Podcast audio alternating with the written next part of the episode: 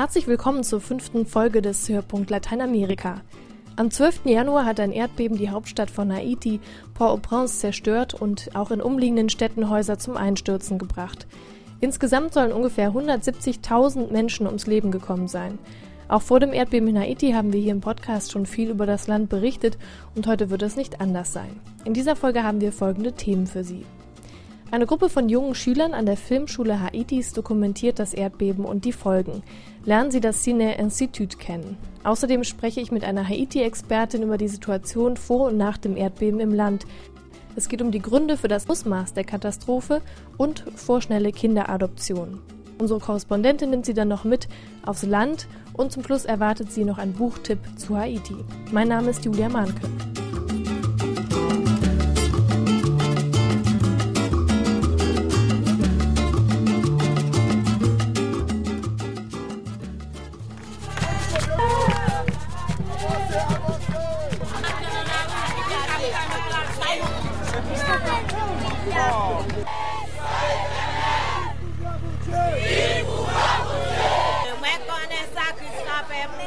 Die Haitianer strecken ihre Hände zum Himmel. Sie tanzen in der Nacht unter freiem Himmel und da schlafen sie auch, denn ihre Häuser wurden vom Erdbeben zerstört. Trotzdem sind sie glücklich und dankbar, dass sie noch leben. Dieses Video von betenden und tanzenden Menschen war nicht im deutschen Fernsehen zu sehen. Die Bilder wurden nicht von europäischen Journalisten gedreht. Die Filmer sind junge Haitianer, die das Cine Institut in Jacmel besuchen. Nach eigenen Angaben ist es die einzige Filmschule Haitis, an der sich mit Hilfe von Stipendien junge Leute zu Regisseuren, Drehbuchautoren oder Kameramännern und Frauen ausbilden lassen können. Paula Hippolyt vom Cine Institut erzählt in einem Video von der Ausbildung. Die Filmschule ist in der Stadt bekannt und beliebt. Die Haitianer wären aufgrund ihrer Kultur natürliche Geschichtenerzähler, weil die mündliche Verbreitung von Geschichten in Haiti so üblich sei, erzählt Hippolyt. Jackmalians are very receptive. Little by little, the whole community is learning what we're doing and very supportive of what we do. We are natural storytellers. It's mostly oral tradition here. We offer introduction to cinema, script writing, digital cinematography, recording sound, editing, Das Filminstitut hat seinen Sitz in Jacmel, einer Stadt 80 Kilometer südlich von Port-au-Prince. Auch hier hat das Erdbeben mehr als 400 Menschen getötet. Ungefähr 70 Prozent der Häuser sind zerstört oder beschädigt. Die Filmschüler schreiben normalerweise Drehbücher, sie machen Kurzfilme und denken sich Geschichten aus, die sie dann mit Schauspielern verfilmen. Seit dem Erdbeben sind sie aber zu so einer, einer Art Journalistenteam geworden.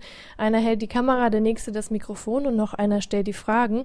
Und so dokumentieren sie aus ihrer Sicht die Geschehnisse in ihrer Stadt und stellen die Videos dann ins Internet. Manchmal filmen und helfen sie dann auch gleichzeitig. Im Krankenhaus sieht man zum Beispiel, wie sie mit anpacken und sie müssen auch schon mal ihre Interviewpartner trösten und beruhigen. Da sieht man einen jungen Reporter, der zum Beispiel zu einer Frau sagt, du brauchst nicht zu weinen, als sie von ihrer toten Nichte erzählt. Bevor die internationalen Hilfskräfte nach Jacmel kamen, filmten sie ihre Landsleute und dokumentierten dann, wie sich die Haitianer selbst geholfen haben und Verschüttete aus Häusern und Autos gerettet haben. Au cours du séisme du 12 janvier 2010 en Haïti, précisément à Jamel, ils étaient plusieurs obsédés à vouloir sauver des vies. Parmi eux, du moment couru pour te sauver, est là. Et puis, il a vu de celui tout tas de cymbales, qui a combiné avec bout de bloc, tas de matériel encore. Le monde peut être fier d'eux. Ils ont su se sacrifier tellement. Voilà qu'il explique comment il a fait. Te vini te mwen te di fè un mouvment avek kor nan tout sa ke mba di yo pou esi pyo, pa kase, si sin chou pa bloke. Die Videos und die Tonqualität sind nicht ganz so professionell, wie man es aus dem deutschen Fernsehen gewohnt ist. Umso interessanter ist es dann, die Katastrophe aus dem Blickwinkel der Einheimischen zu sehen. Wenn Sie jetzt neugierig geworden sind und sich die Reportagen des Cine Institut anschauen wollen, können Sie das im Internet tun. Auf für.lateinamerika.de finden Sie den Link dazu.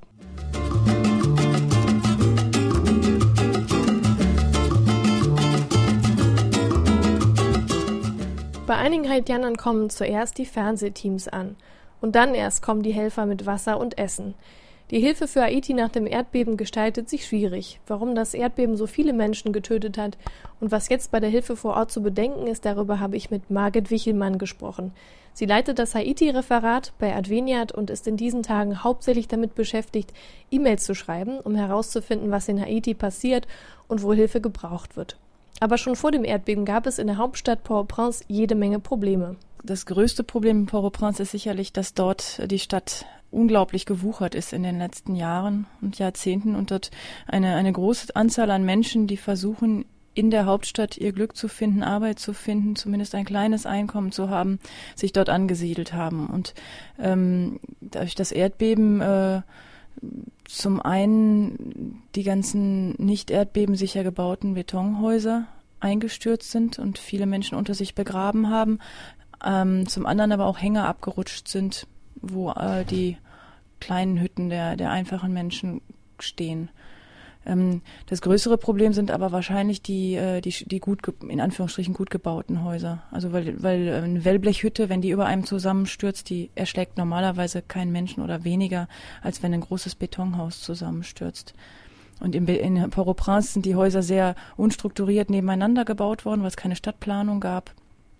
Und äh, wenn da ein, ein Haus einstürzt, dann reißt das halt gleich viele andere mit. Aber das Problem in, in Haiti ist, dass es überhaupt keine Infrastruktur für Hilfe gibt. Also vor dem, vor dem Erdbeben war das Land schon äh, sehr arm und es gab kaum funktionierende Strukturen, keine, kein, Mediz kein funktionierendes Gesundheitssystem, keine Polizei und all diese ähm, Einrichtungen.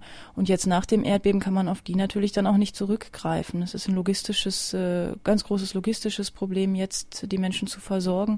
Und das wäre sicherlich in anderen Ländern, wo eine Grundinfrastruktur vor dem Unglück vorhanden ist, viel, viel einfacher zu bewerkstelligen. Die Gründe für die Armut liegen ja wahrscheinlich in weiter Vergangenheit. Können Sie da mal ein bisschen erklären, warum das Land in so einem Zustand ist? Haiti war das erste Land, was sich 1804 die Unabhängigkeit erkämpft hat und ist seitdem ähm, nie richtig zur Ruhe gekommen. Also das ist äh, geschichtlich hochkomplex und führte durch frühe interne Spannungen unter den verschiedenen Gesellschaftsschichten nach der Unabhängigkeit, wo es um Fragen von Macht und, und äh, Wohlstand ging, über die verschiedenen äh, Diktatoren, die es gegeben hat in, in Haiti, Macht und politische Unruhen, die immer weiter dazu geführt haben, dass es keine, kein vernünftiges staatliches System gab, das sich aufbauen konnte, keine stabile äh, Regierung entstanden ist, keine, keine funktionierende Demokratie und das Land immer weiter in, in Schwierigkeiten und in Armut hineingeführt hat. Sind die Schwierigkeiten denn hauptsächlich in Haiti entstanden oder hatten andere Länder da auch Anteil dran? Haiti hat in all den Jahren ähm, selten die Gelegenheit gehabt, ähm, das Schicksal selbst in die Hand zu nehmen. Es gab ständig Beeinflussungen von außen, von den USA, von der UNO, ähm, von, von Frankreich ganz am Anfang, ähm, so dass es verkürzt wäre zu sagen, dass Haiti seine Situation selbst herbeigeführt hat, sondern wir müssen, also jeder Akteur international muss, muss, äh, muss da seine eigene Rolle gut evaluieren. Und die USA haben sehr starken Einfluss in Haiti gehabt, vor allem äh, im letzten Jahrhundert, wo es mehrfach ähm, US-amerikanische ähm, Besatzung gegeben hat in Haiti. Und äh, davon sind die Folgen nachhaltig bis heute zu spüren. Es gab lange Zeit Versorgungsengpässe. Die, äh, die US-Amerikaner haben ähm, den haitianischen Markt mit Lebensmitteln zum Beispiel äh, beliefert, als, als äh, deklariert als Entwicklungshilfe, ähm, was aber dann den, den lokalen Markt zum Beispiel äh, zerstört hat oder im Prinzip völlig unattraktiv gemacht hat, weil die amerikanischen Lieferungen viel billiger waren, so dass ähm, dass es da sehr sehr viele verschiedene Faktoren gab, die dazu geführt haben. Sie haben ja nach dem Erdbeben auch Kontakt zu den Menschen in Port-au-Prince und in Umgebung gehabt. Sie haben verschiedene Projekte vor dem Erdbeben da finanziert, schon seit langen Jahren. Ähm, es gibt die Ausbildung für, für Priester zum Beispiel, also Priesterseminare dort. Sie finanzieren Fahrzeuge und Kirchen zum Beispiel und auch andere Projekte. Ähm, können Sie ein bisschen erzählen, wie viele Leute Ihnen da jetzt geantwortet haben und welche Nachrichten Sie so bekommen haben aus Haiti?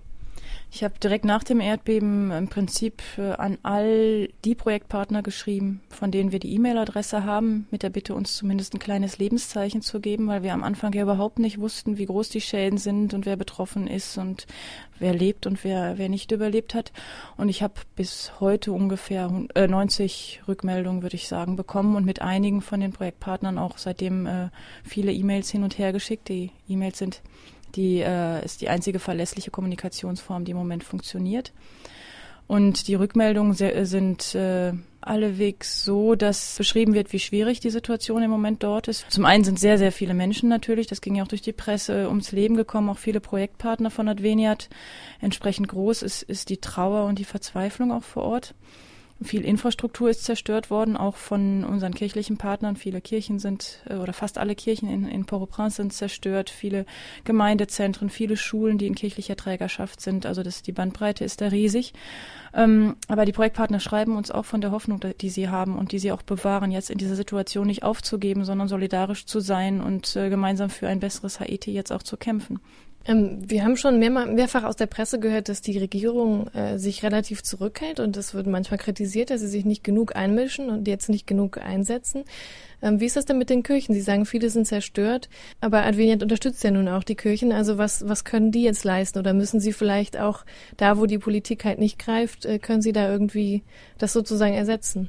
Die Kirche engagiert sich da in vielfältig, vielfältiger Weise. Zum einen ist die Kirche eins der wenigen Netzwerke, die in Haiti funktionieren und auch jetzt heute noch funktionieren. Wir kriegen viele Rückmeldungen ähm, aus Haiti, dass zum Beispiel die Kirchengemeinden jetzt Anlaufstelle und Zufluchtsort sind für die Erdbebenopfer die in die Vereine kommen und dort zum Beispiel auf dem Hof des Pfarrhauses ähm, übernachten, von den, von den Gemeinden mit versorgt werden, in allen Regionen des Landes.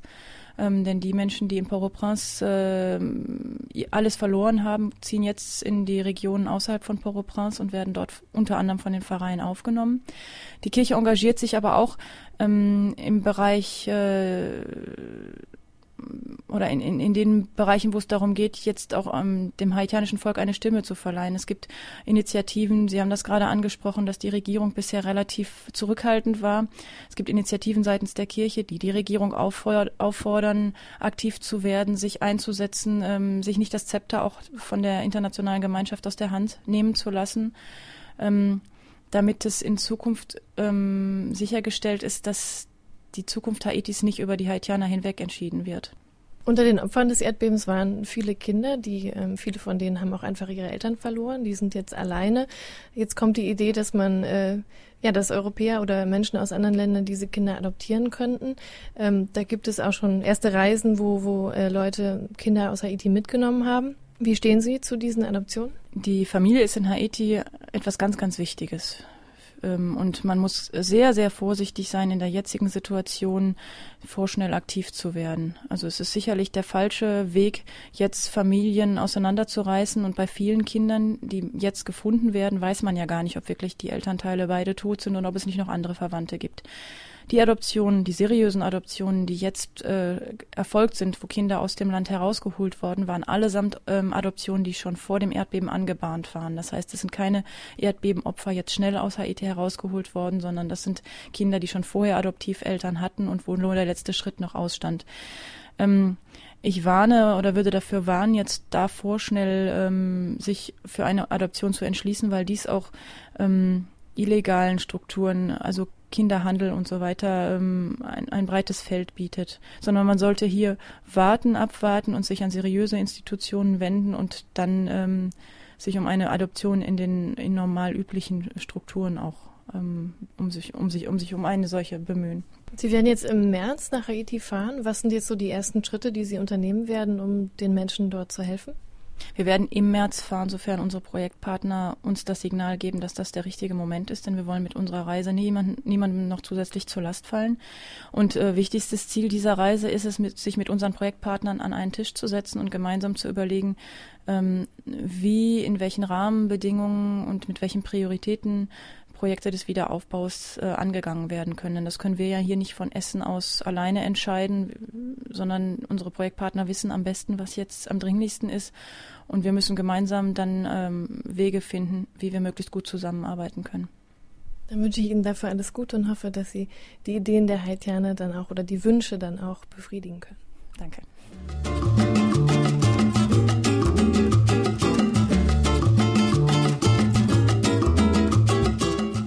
Port-au-Prince und den Ortschaften rund um Haitis Hauptstadt leben mehr als zwei Millionen Menschen. Viele hat es in die Stadt gezogen, weil sie auf dem Land nichts mehr hielt. Es fehlt an Essen, Arbeit und Schulen und doch machen sich nicht alle auf den Weg. In Barader im Südwesten Haitis leben ungefähr 40.000 Einwohner. Hier gibt es weder Strom noch fließendes Wasser, es gibt kein Telefon und kaum Straßen. Die Regierung vernachlässigt die Landbevölkerung und so dient das Netz der Kirchen oft als Ersatz für den Staat. Sarah Mersch hat den Weg nach Barader gefunden. Mühsam ruckelt der Jeep über die schmale, bergige Schotterpiste. Auf der einen Seite der Straße geht es fast senkrecht den Hang hoch, auf der anderen Seite fällt der Hang ebenso steil ab. Neben dem Auto laufen Frauen, die kiloschwere Einkäufe vom Markt auf dem Kopf balancieren und Kinder, die Ziegenherden nach Hause treiben. Der Weg nach Barader ist beschwerlich. Wenn die geteerte Straße endet, braucht man noch rund drei Stunden für die letzten 25 Kilometer. Trotz Jeep mit Allradantrieb. Doch so einen besitzt in Barader kaum jemand. Der von Adveniat finanzierte Wagen der Kirche dient daher oft nicht nur den Schwestern und dem Pfarrer, sondern auch als Krankenwagen oder öffentliches Verkehrsmittel. Die schlechte Straße macht den Menschen auf dem Land zu schaffen. Ich baue Yam an, Bananen und ein bisschen Mais. Davon kann ich gerade so meine Familie ernähren. Aber die Sachen woanders zu verkaufen, in einer anderen Region oder sogar im Ausland, das geht nicht, wegen der Straße. Hinter seinem Haus pflanzt Saint-Cyr-Manève Bananen und Yam an, ein Wurzelgemüse und auf einem weiter abgelegenen Feld außerdem Mais. Sein Werkzeug, eine Machete, ein Spaten und seine Hände. Der Ertrag reicht, um die Familie zu ernähren. Doch wie er das Medizinstudium seiner Tochter finanzieren soll, darüber zerbricht sich Maneve den Kopf. Sie ist eine der besten ihrer Klasse und würde gerne Medizin studieren. Doch die staatlichen Universitäten nehmen kaum Studenten auf. Und eine Privatuni kostet mehr als 2000 US-Dollar jährlich. Dabei werden Ärzte in Haiti dringend gebraucht. In Barader haben die kleinen Schwestern der heiligen Therese ein kleines Krankenhaus aufgebaut. Eine Geburtsstation gibt es dort und Routineuntersuchungen können auch durchgeführt werden. Die meisten Kranken haben Malaria oder sie leiden an Parasiten, weil sie kein sauberes Wasser haben. Doch bei schweren Erkrankungen stoßen die Mediziner in Barader schnell an ihre Grenzen, erzählt einer der Ärzte. Es fehlt einfach an Mitteln, um die Kranken zu untersuchen. Wir können nicht mal ein Röntgenbild machen. Wir müssen deshalb oft Patienten in andere Krankenhäuser schicken. Oft fehlt es auch an Medikamenten, zum Beispiel gegen Blutvergiftung oder an Vitaminen und Milchpulver für unterernährte Kinder. Den Schwestern ist es gelungen, die Sterblichkeit von Säuglingen und Müttern zu reduzieren. Sie haben Freiwillige weitergebildet, die jetzt als Hebammen arbeiten. Sie konnten auch viele Schwangere überzeugen, regelmäßig ins Krankenhaus zur Vorsorge zu kommen. Ein Kind zu haben sei leicht, erzählt eine von ihnen. Aber sich dann gut zu kümmern, das sei eine ganz andere Sache.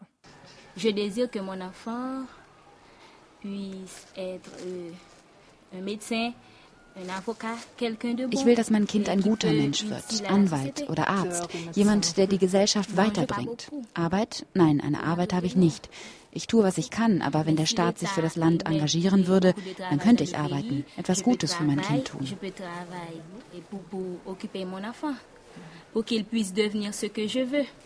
Der Staat, der ist in Barader allerdings nicht da. Und wo er fehlt, da springt die Kirche ein. Auf dem Land sind das fast alle Belange des täglichen Lebens. Nicht nur die Gesundheitsversorgung, sondern auch mehrere Schulen werden in Barader von der Kirche betrieben. Wenn alle spärlichen Einkünfte für das Essen draufgehen, dann bleibt oft nicht einmal Geld für den Schulbesuch der Kinder. Das Schulgeld liegt nur bei 15 Euro jährlich, erzählt die stellvertretende Direktorin. Doch obwohl die Eltern großen Wert darauf legen, dass die Kinder eine gute Bildung haben und bessere Zukunftschancen, reicht ihr spärliches Einkommen oft nicht mal für ein Schulheft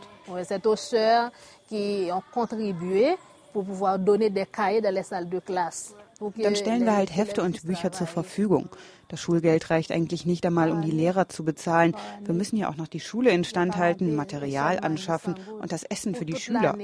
Wenn das Geld nicht reicht, dann unterstützt uns der Orden, aber die können ja auch nicht immer einspringen.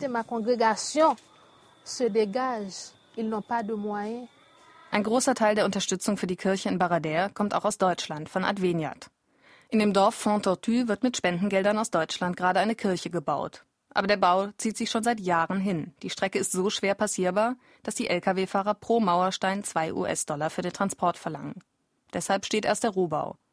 Doch die Kirche ist voll, besonders an Feiertagen, berichtet Pfarrer Josnel Constant. Jeden Tag hält er die Messe, außer donnerstags. Denn donnerstags ist Markt in Fontordieu. Und da sind alle nur damit beschäftigt, ihre Bananen für einen guten Preis zu verkaufen und mit ein bisschen Glück günstig ein paar Kilo Reis zu finden. Die materielle Armut hat eben auch einen Einfluss auf den Glauben. Die Menschen haben solche Mühe, etwas zu essen zu finden, dass sich das auf die Spiritualität auswirkt.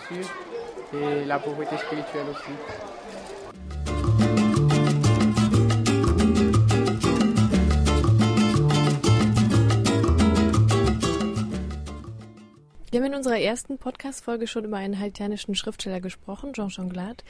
Der ist tragischerweise beim Erdbeben ums Leben gekommen, zusammen mit seiner Frau. Heute wollen wir über eine andere haitianische Schriftstellerin sprechen. Eveline Trujot heißt sie. Und bei mir ist mein Kollege Michael Huhn, Leiter der Art Vineyard Bibliothek. Vielleicht können Sie kurz klären, wer sie ist und ähm, ja, welche, welche Bedeutung sie für Haiti hat. Ja, sie gehört zur jüngeren Generation haitianischer Schriftsteller, genauer gesagt Schriftstellerinnen. Denn äh, im Moment ist fast mein Eindruck, äh, dass die Frauenliteratur in Haiti erstmals mindestens so wichtig ist wie die Literatur der Männer. Und auch in einer zweiten Hinsicht ist sie typisch für haitianische Schriftsteller, dass sie nicht nur in Haiti publizieren und auch nicht nur in Haiti leben. Äh, Frau Trouillot zum Beispiel äh, lebt überwiegend in den USA, pendelt zwischen beiden Ländern. Und insofern ist es auch kein Wunder, dass der Sammelband ihrer Erzählungen überschrieben ist mit Hallo New York. Die Erfahrung, im eigenen Land nicht mehr länger leben zu können, aus Armutsgründen, nicht jetzt aktuell wegen des Erdbebens, äh, ist für das Land Haiti prägend. Ein Großteil der haitianischen Familien lebt finanziell unmittelbar von den Zuwendungen ihrer Familienangehörigen, die ins Ausland gegangen sind. Aber es sind eben nicht nur die äh, wirtschaftlichen Unterstützungen, die wirtschaftlichen Bindungen, sondern auch kulturell spielt Haiti gewissermaßen äh, auf beiden Hälften des Spielfeldes, in Haiti selbst und in der sogenannten Diaspora. Und äh, die Haitianer haben ihre Kultur mitgenommen in die Diaspora und sie bringen das, was sie dort in ihren zweiten Ländern, in ihren Gastländern erfahren, wiederum zurück in die haitianische Wirklichkeit, ins haitianische Leben. Können Sie vielleicht nochmal erklären, wofür der Begriff Diaspora steht? Äh, für den Umstand, dass wörtlich übersetzt äh, die Haitianer verstreut sind. Diaspora heißt ja nichts anderes vom Griechischen übersetzt als Zerstreuung. Ähm, in viele, viele wohlhabendere Staaten, wie gesagt, eben in der Nachbarschaft oder in Frankreich aufgrund der alten äh, historischen Bedingungen. Die Erzählung von Trouillot, das Hallo New York, den Titel haben Sie schon erwähnt. Worum geht es in diesen Erzählungen? Sind das Kurzgeschichten oder? Ja, äh, es sind Kurzgeschichten, die teils äh, in der neuen Heimat spielen, äh, aber dann nicht in einem New York, wie wir es kennen, sondern in einem haitianischen New York oder in einem haitianischen Montreal in Kanada ähm, und natürlich durchwoben sind äh, mit den Erinnerungen äh, an äh, das alte Haiti, von dem man kommt und was immer noch unter der Haut ist. Lernt man in Ihren Erzählungen was über die Kultur Haitis? Also be beschreibt sie so ein bisschen, ich weiß nicht, äh, was sie vermisst oder was sie bewegt? Ähm, ja, ganz viel. Ähm, eine andere Sicht auf die Dinge. Äh, eine Sicht, die in manchem, ich würde es nennen, von magischem Denken geprägt ist. Vielleicht würde ein Ethnologe auch Unterströmung des Voodoo in manchem erkennen. Ähm, eine Welt, die geprägt ist vom Stolz auf die haitianische Kultur und eben von dieser Zweibeinigkeit. Ne? Mit dem einen Bein äh, noch oder auch noch in Haiti zu stehen, mit dem anderen schon in einer vermeintlich äh, besseren Welt und auch die Konflikte. Neben den Erzählungen oder neben den Kurzgeschichten, die in diesem Band zusammengeschlossen sind, äh, gibt es auch ein sehr interessantes Nachwort von der Schriftstellerin selber, wo es eigentlich um das zentrale Thema geht, um die Armut, die Haiti ja nun seit äh, seinem Beginn begleitet. Was sind die beeindruckendsten ähm, Schlussfolgerungen, die sie zieht oder ähm, Aspekte, die sie nennt in diesem Nachwort? Die Pointe des Nachwortes äh für mich ist, dass sie die für mich beeindruckendste Schilderung äh, der Armut Haitis ist.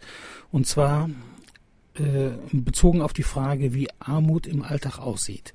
Damit das nicht abstrakt bleibt, haben wir hier einen kurzen Ausschnitt aus dem Text von Evelyn Trouillot. Armut ist nicht einfach nur ein ökonomischer Zustand, dessen Definition genügt, um eine Region, ein Land, ein Viertel, eine Familie zu charakterisieren – Armut ist etwas, das aus den Statistiken sickert und den Alltag durchdrängt. Die Armut lässt die Träume zu Albträumen werden und zwingt die Hoffnungen und den Mut der Frauen und Männer in die Knie. Die Armut bringt den jungen Menschen bei, dass das Leben eine lange Reise ist, die sie nur an verriegelte Türen führen wird und zu Häfen, in denen keine Schiffe für sie liegen. Die Zukunft hält für sie nur Verbote bereit. Der Mensch verliert sich in seinen Versuchen, tagtäglich den Kampf um das Überleben zu bestehen – die Gesellschaft schenkt ihm nichts. Keine leichten Entscheidungen, keine Möglichkeiten, sich zu verwirklichen, keine unschuldigen Vergnügen, um dem Alltag für kurze Zeit zu entfliehen. Wir sprechen äh, sehr oft von Armut äh, in jedem Werk, äh, das sich mit Entwicklungspolitik beschäftigt, in den politischen Debatten. Äh, Armut und Arme kommt immer wieder vor. Äh, wenn wir es so oft gebrauchen, ist natürlich die Gefahr da, dass es zu einer Floskel wird. Und äh, was äh, Evelyn Trouillot macht, ist, dass sie ganz einfach erzählt, was das bedeutet, arm zu sein, wie das aussieht, wie das riecht und äh, wie das Menschen und eine Stadt prägt im Alltag. Ne? Dieses Durchziehen, dieses Durchtränken des Alltages durch Armut, das geht mir nahe. Und eine andere Sache geht mir jetzt, muss mir jetzt nachgehen, drei Wochen nach dem Erdbeben von Port-au-Prince. Ähm, sie schildert, dass in Haiti es seit Jahrzehnten einen starken Zug aus den vernachlässigten Dörfern in die Stadt gegeben hat. Ähm, Port-au-Prince war immer die Stadt des Bürgertums.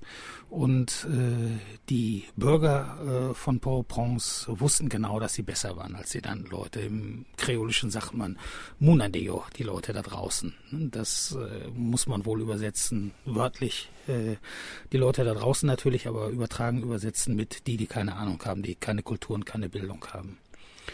Und äh, dass so viele Leute vom Land in die Stadt angeströmt sind, hat äh, wirtschaftliche Gründe. Durch die Erosion gibt es keine Ackerkrume an den Stallnängen mehr. Die Leute können ihre Felder nicht mehr bestellen.